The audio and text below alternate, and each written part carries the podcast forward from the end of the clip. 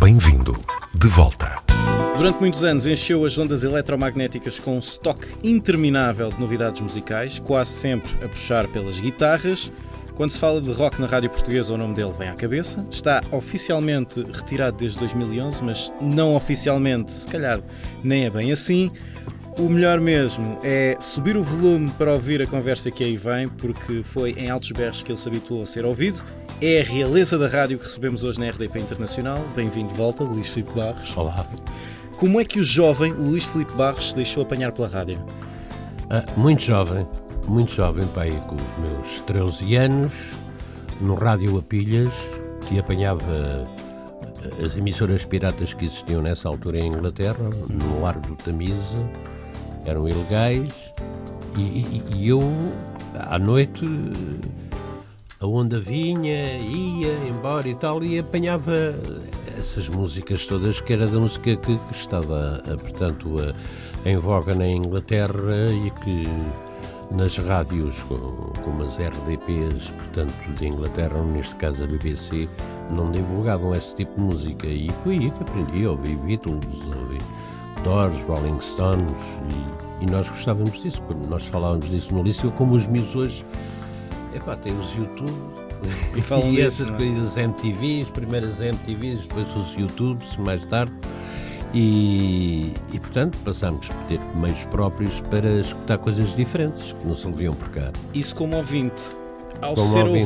ouvinte, eh, teve vontade logo de fazer aquilo também cá? Ah, sim, eu ouvia grandes discjockeys americanos que trabalhavam, portanto, na Europa e foram eles que trouxeram, portanto, aquela alegria, aquela, aquela vivacidade toda que, que, que ainda hoje têm ao microfone e eu interessei-me pela locução e epá, era engraçado fazer isto em Portugal, que é os sonhos, a fantasia de miúdos que nós temos, não é? Fui para a Rádio Universidade, de onde saíram os grandes profissionais deste país. E, eu lembro do meu último curso, é do Luís Paixão Martins, da Dina Aguiar, do Henrique Garcia, eh, sei lá, agora não me lembro tanto, de tanta gente.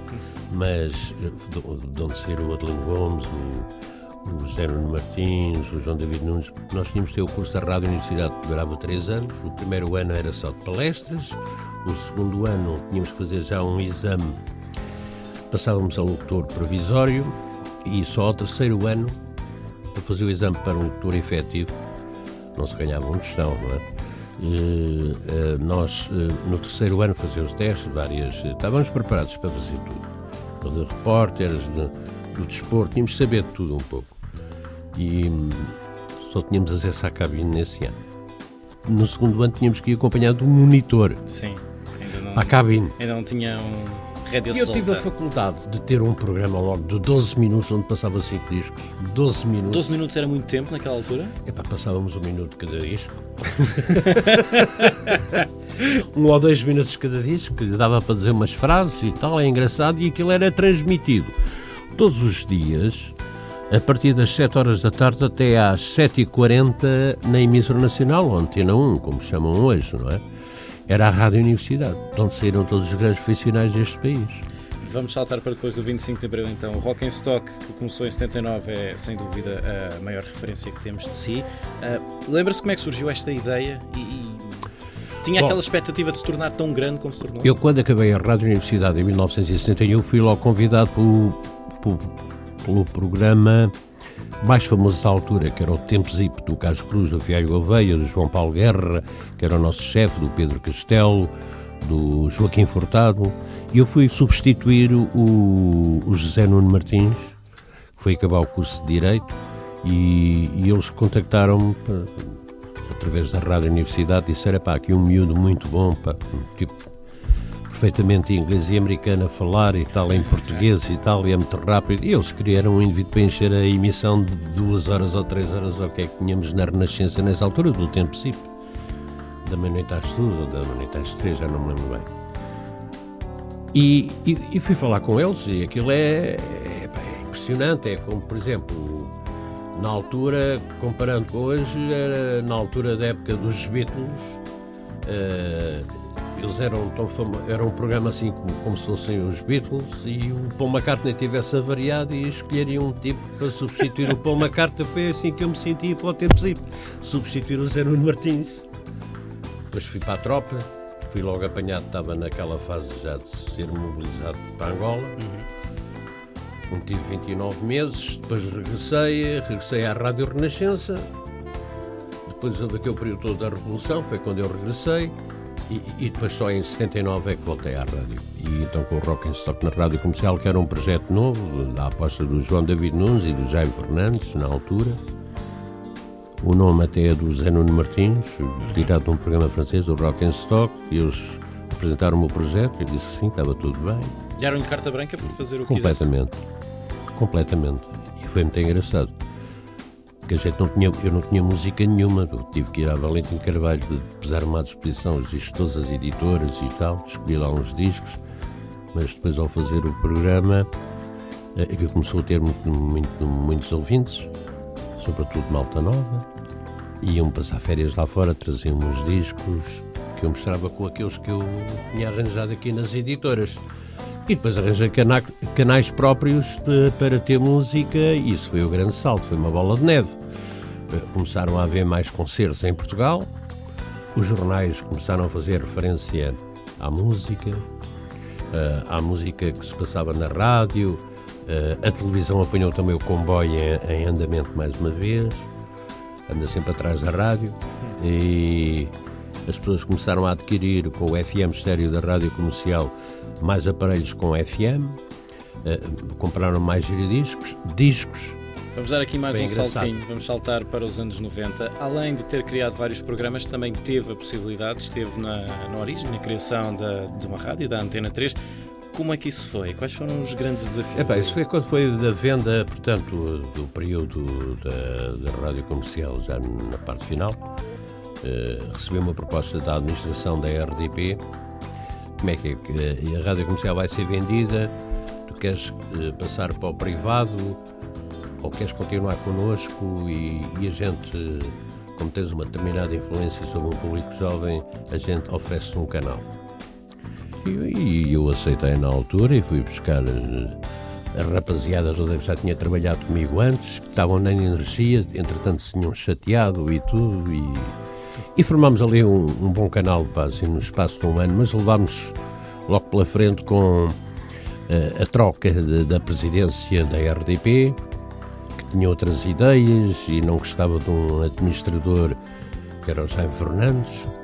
E ele disse-me, chamou-me e disse: É Paulo, eu gosto imenso de ti e não sei o que mais, uh, está tudo bem, mas deixa despedir aquela malta toda porque eu não quero cá o Jaime Fernandes a dirigir isto e não sei o que, coisas de partidos, coisa que eu nunca, nunca percebi.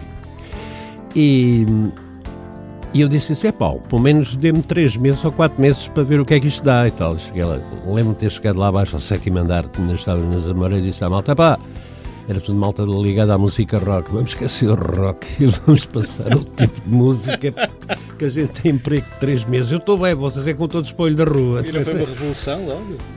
Foi uma maravilha, pá. Tal maravilha que o Presidente depois começou-nos a dar uh, emissores atrás de emissores que a malta toda queria ouvir e a gente estávamos a quase a copiar a rádio cidade daquelas músicas. This is a river of the night, whoa, whoa, não sei o quê, mas foi engraçado. Passado um ano, fui logo, passei logo a diretora adjunto de programas da RDP e assim pronto, já me afastaram do meu projeto, mas era bom, era ótimo. Também já não, não me apetecia estar a fazer programas diários, fazia só um programa semanal e, e de maneira que depois tive, epá, tive que me ocupar de, de outros trabalhos eh, inerentes, portanto, ao cargo que, que, que, eu tinha de novo, que era diretora adjunto de programas da RDP e deixei de fazer programas ao vivo. Uma pergunta para, para resposta rápida. O rock na rádio está morto? Eu acho que está. Eu não ouço muito rádio, eu, sou, eu para ser sincero. Epá, tu entras no meu carro, ouves é a Antena 2. Apesar dos velhotes falarem para lá de guerras e o que não me interessa absolutamente nada. Mas quando tem música, eu adoro estar ali a ouvir óperas e não sei o quê, e música clássica e não sei o quê. Eu gosto imenso, porque eu sou um grande fã do rock progressivo. Sim. Fez parte da minha carreira. É, é totalmente diferente. Mas hoje a rádio, o, o, rock na rádio não sei, não sei o que é que passam sequer. Sim. Eu, eu quando me afasto das coisas nunca mais as ouço. Para fechar, que já estamos mesmo, mesmo em cima Sim. do tempo, o que é que o Luís Filipe Barros de 2020 vai andar a fazer? Eh, Vou andar com as minhas rádios. eh, Tive uma rádio em Cascais, a 105.4. eh, Abdiquei dela para aí há, há dois anos, que era insuportável eh, ter a rádio com as despesas mensais que tinha. E vi-me na obrigação, portanto, de, de parar com isso. Estava a dar cabo da minha vida toda pessoal, por causa disso não valia a pena. Mas valeu a pena porque nas últimas audiências, pá, nós estávamos à frente da Antena 3, e uma vergonha, da Antena 2, e estávamos encostados à Antena 1, só tínhamos as rádios nacionais eh, por cima de nós. Foi um trabalho engraçado. E depois eh, decidi, eh, para não parar com a minha atividade, através da net. Sim. Temos a Rádio Rock FM, eh, onde tenho, um, um, portanto, na linha do Pro, que é um programa aos domingos, e que, e que, eh, tenho os links, portanto, das bandas que passo e eles agradecem-me, que é uma coisa que nunca me aconteceu na minha vida. Agradecer em direto na net e, de facto, a net hoje é um mundo maravilhoso que chega a toda a parte do mundo, na Austrália, Canadá, tens a resposta direta E em tempo real? em tempo real, que é ótimo. E temos outra rádio, como o meu filho tem, que é a NIT FM, que é de uma plataforma que é a NIT, que pá, isso então é uma coisa, é uma loucura, porque isso há 6 milhões de visualizações por mês. Onde eu tenho um programa com a música dos anos 60, 70 e 80 e trabalho muito mais agora em casa e não, embora eu não ganhe um tostão do que quando trabalhava aqui. Então, Estou a fazer os é programas que- e, e estamos bem, que é o Beat Club, que é um programa que tenho ao sábado e ao domingo de manhã, mas só que o meu filho me pede, senão nem tinha Sim. isso. Eu quero é estar nos almoços com os meus amigos e manada e fazer manada. Muito bem. Luís Filipe Barros, Um tipo saber tirar-se a tempo é ótimo. Muito obrigado por ter vindo. Nada, um abraço para Um vocês abraço. também, felicidades.